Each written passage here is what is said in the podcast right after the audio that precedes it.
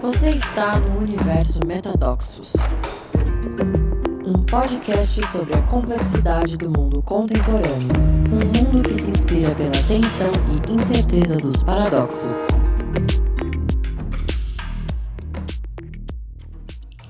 Bem-vindas e bem-vindos a mais um episódio do Metadoxos. Hoje um episódio solo, gravando aqui de São Francisco Xavier.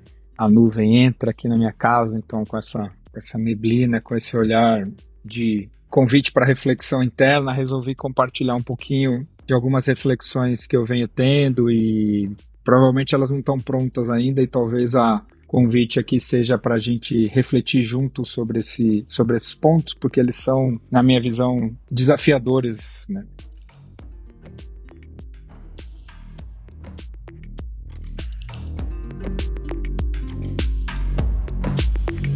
Metadoxos paradoxos que impulsionam a evolução.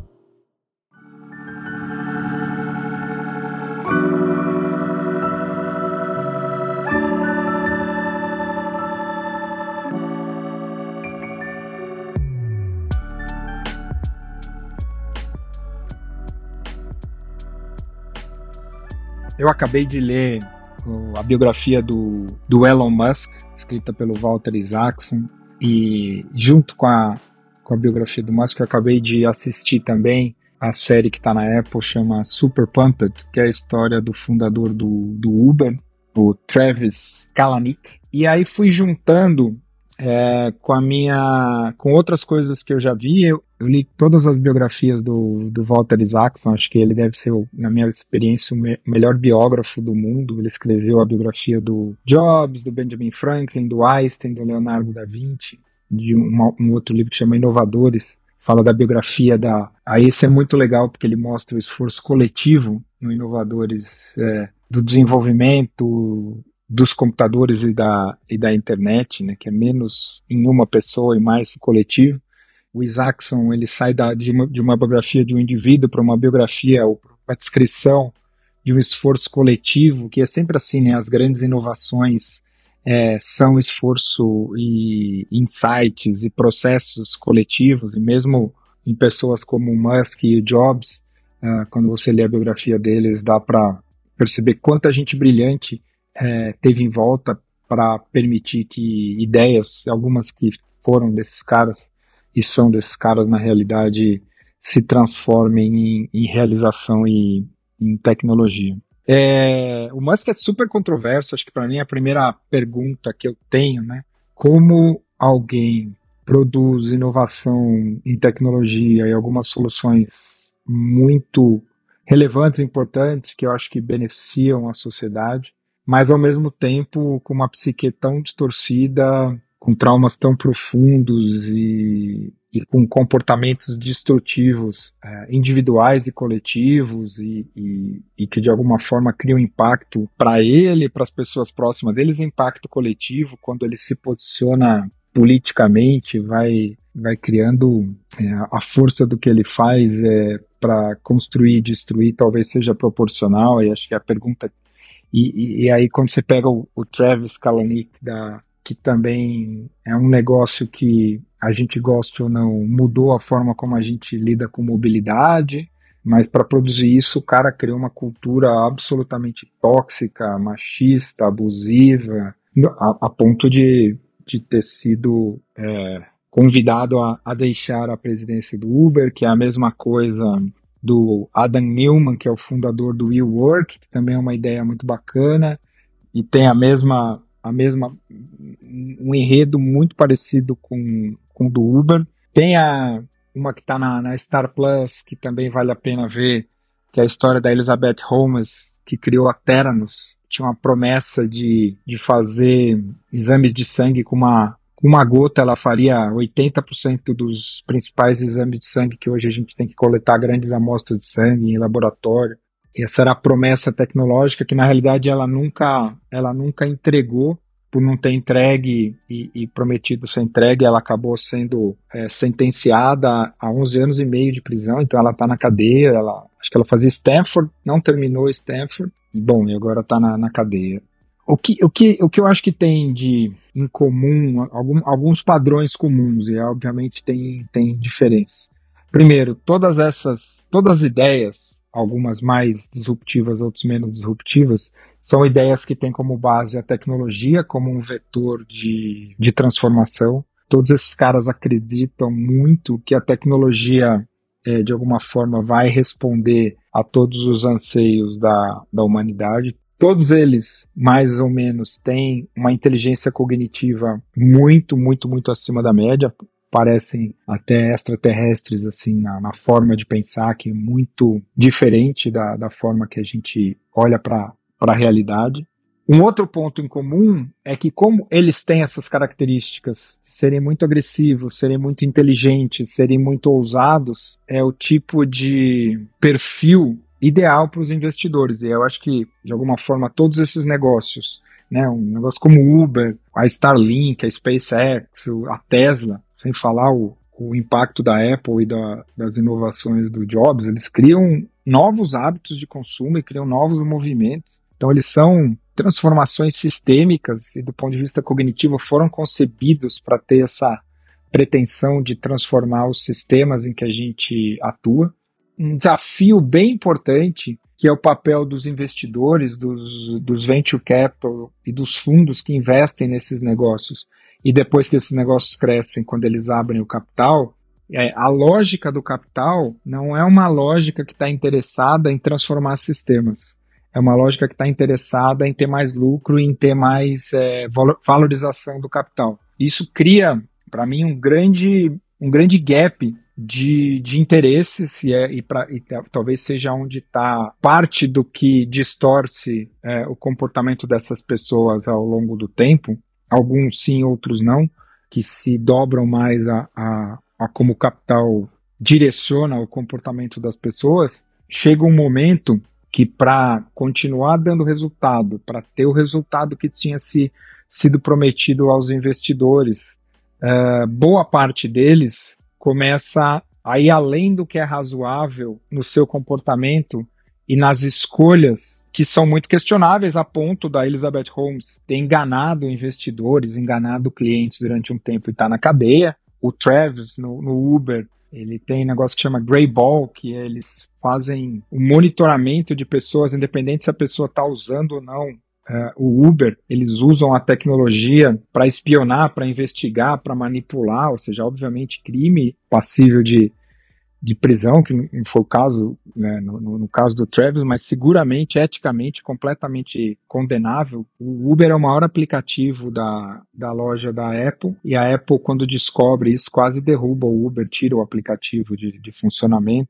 O próprio Musk ele contraria, né? O Musk tem uma coisa muito interessante que ele fala que a única lei que ele respeita são as únicas leis que ele respeita são as leis da física. Todas as outras são construções de narrativas humanas e, portanto, podem ser desafiadas. Então ele ele anda na zebra, como dizia um amigo meu que trabalhava o tempo todo, desafiando leis, desafiando regras uh, da Comissão de Valores Imobiliários, da, de legislação, das regulações da NASA. O que, por um lado, faz com que uma parte da, das inovações do que ele faz sejam feitas em tempo é, recorde, é, com especificações é, que simplificam e melhoram a qualidade final das coisas que ele faz, mas colocando muitas vezes é, muita gente em risco e os sistemas em risco, e, e todos eles de alguma forma ficam cegos para os riscos e para os impactos que eles estão criando, obviamente, neles mesmos, mas isso é. Acho que eles estão prontos para isso, mas eles criam muito impacto com quem está no entorno, com quem trabalha com eles, e criam impacto com, com a sociedade, com pessoas que estão na sociedade, com concorrência. Então tem um, tem um impulso de agressividade e muitas vezes de raiva e de se provar, por um lado, pode ser positivo, mas por outro lado acaba criando muito, muito efeito colateral. Né? O, o, Walter Isaacson tem um podcast bem legal dando uma entrevista para o Larry Friedman, que é um podcaster bem, bem famoso, que o Musk também dá entrevista para ele, falando sobre essas biografias, né? E ele fala que o que tem em comum, por exemplo, entre o Musk e o Jobs E, e, essas pessoas que fazem empreendimentos com base em tecnologia, eles são apaixonados pela humanidade, mas têm um desprezo enorme pelos seres humanos. Então, eles têm uma paixão em transformar a experiência humana na Terra, mas uma dificuldade enorme de se relacionar de forma mais próxima com é, os seres humanos.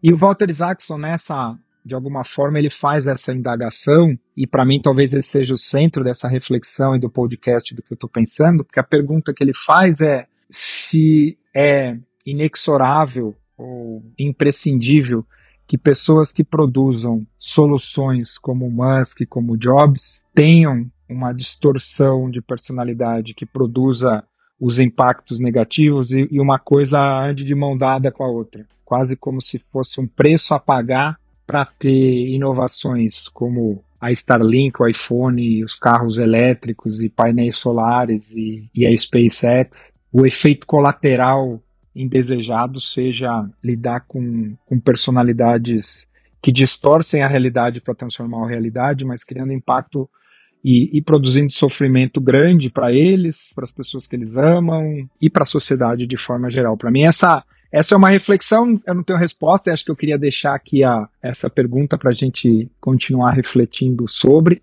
A minha primeira reação é dizer que não, e eu fiquei pensando um pouco nisso nesses dias, porque tem um episódio na biografia do Musk, o Musk encontra o Bill Gates. O Bill Gates hoje é o, é o maior filântropo do mundo e, e decidiu dedicar a vida dele para causas de, de, filantropia e causas como curas de doenças endêmicas. E, enfim, acho que todo mundo lembra que a, o impacto que ele teve na, na pandemia e o quanto ele, ele tem trabalhado por isso. E, e o Musk tinha um certo desprezo pelo, pelo Gates. Obviamente, tudo que eu estou falando aqui, eu estou falando num grau de superficialidade quase irresponsável. Né? Eu li, li uma biografia, tem uma imagem externalizada. Então, eu tô, é muito mais uma reflexão, acho que é uma reflexão do que a gente valoriza como sociedade, dos dilemas que a gente tem como sociedade, é, e menos para analisar a, a, personalidade, a psique das pessoas. Eu estou falando de, de, um lugar de muito distanciamento, assim.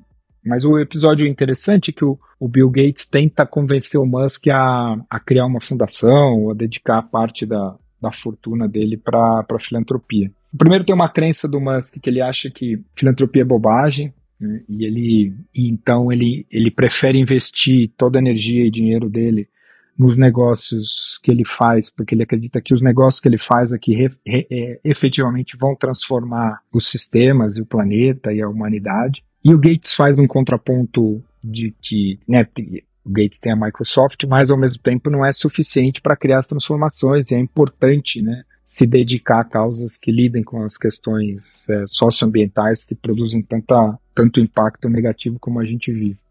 Mas tem um fato curioso que é nesse mesmo momento que o Bill Gates está tá pedindo para o dinheiro para filantropia, ele está apostando contra a Tesla é, nos investimentos financeiros do Bill Gates, e aí o Musk sabe, aí o Musk cancela o Bill Gates, porque ele acha completamente incoerente alguém que está pedindo dinheiro pela filantropia. Do ponto de vista financeiro, o Bill Gates aposta que a Tesla não vai conseguir cumprir a produção de carros que eles dizem que, iam cumprir, o mercado inteiro aposta contra o Musk, e o Musk acaba conseguindo produzir, e aí isso explode o valor da, o valor da Tesla. Mas eu estou dizendo isso né, para comparar dois personagens, o, o, Bill Gates, que de alguma forma também está entre os principais. Daqui a pouco a gente vai estar tá falando de trilionários, o que é uma loucura, né? Um indivíduo ter um trilhão, mas enfim. E o Gates, de alguma forma, é, um, é mais encaixado, é, funciona melhor é, nesse mundo e produz transformações né, importantes. A Microsoft acabou de estar tá fazendo um, uma disrupção importante com inteligência artificial e produzindo inovação em inteligência artificial. Então, dá para perceber do jeito que eu estou falando que as minhas reflexões não estão prontas, né? Então, é muito mais para a gente conversar junto. Mas eu acho, para mim, no fim do dia, tem algumas perguntas é, e que não tem resposta, mas que de alguma forma são importantes. Pessoas como Musk, que de alguma forma produzem tecnologia, mas têm comportamentos bastante questionáveis. Ser a pessoa mais rica do mundo e ser admirada. O que, que isso representa do, do ponto de vista dos valores que a gente está construindo como sociedade, pro, né, dos aspectos positivos e negativos? Essa é a primeira pergunta. Essa ideia de pessoas que são apaixonadas pela humanidade e desprezo pelos seres humanos, e se isso é, é inescapável no sentido de produzir inovação, e se a gente tem que aturar os abusos e as distorções psíquicas de alguns deles como preço para poder ter as inovações. Eu tenho eu tenho sérias dúvidas, eu, é, obviamente, para quem me conhece sabe onde está meu propósito. Eu acredito exatamente no oposto, eu acredito que é o compromisso profundo com o trabalho interno que habilita a transformação dos sistemas. Então, agora eu vou, indo para o fim do podcast aqui, falar um pouquinho das coisas que eu acredito. A maioria desses, desses caras é, tão longe de, das agendas de política afirmativa e das questões de desigualdade, das questões de mudanças climáticas, que eu acho super é, relevantes e acho que é curioso, e principalmente porque os investidores não valorizam essa agenda, então eu acho que essa é uma agenda que falta. E, essa, e falando um pouco da, das, das questões aí da abordagem da teoria integral, que eu gosto muito, é, essas pessoas todas são bastante inteligentes cognitivamente, mais ou menos traumatizados, extremamente imaturos emocionalmente e também com uma moral e ética pouco desenvolvida. O, o Musk até tem essa história de. É, Para mim, essa é a ética e a moral dele, que ela é limitada, ela não toca nos espaços transcendentes espirituais, porque é, no fim do dia o principal meta do Musk é levar a humanidade para Marte. Para mim, fica uma reflexão importante, que é como a gente vai trazer relevância e importância para o amadurecimento emocional e ético, pelo menos, né? Quando eu estou falando emocional, estou falando emocional da pessoa com a pessoa e emocional do interpessoal, né? Da capacidade de se relacionar. Um, acho que a combinação de ética, relação, inteligência emocional e cognitiva precisa funcionar de forma razoavelmente coerente. Então, como é que a gente traz isso com relevância? Esse é o trabalho da minha vida e, e, por isso que eu estou aqui é, na Xi fazendo o que eu faço. E eu não, essa conversa não acontece, ela não aparece em nenhum momento. E, e assim, a experiência que eu tenho no dia a dia com a maior parte dos meus clientes é similar, guardadas as devidas proporções, do desprezo e da, da pouca relevância que se dá ao trabalho interno e ao amadurecimento emocional e uma consciência mais ética. Então, de novo, né, eu acho que em quase todos os podcasts a gente fala isso, que tipo de sociedade, onde é que estão os espaços de oportunidade, onde a gente se desenvolve como espécie de forma ampla, não só cognitiva com base na tecnologia, mas ser humano na sua, no seu potencial mais amplo. O Musk, quando ele é interessante isso, né? Porque ele fala que a única lei que ele respeita é a lei da física, são as leis da física, o resto é narrativa apesar de pensar sistemicamente no sistema planetário é, envolvido no humano, ele não transcende para perceber que esta também é uma narrativa. O que a gente chama de experiência humana, o que a gente chama de planeta, a gente só chama porque a gente conta essa história e é uma história contemporânea hoje. Já, foi, já foram histórias muito diferentes, né? Por exemplo, as navegações e acreditar que a Terra estava no centro do universo. A gente agora só está contando outra história e para mim esse é o grande desafio, é, inclusive de evolução cognitiva, né? Entrar em contato com uma cognição mais profunda de perceber a limitação dessa narrativa.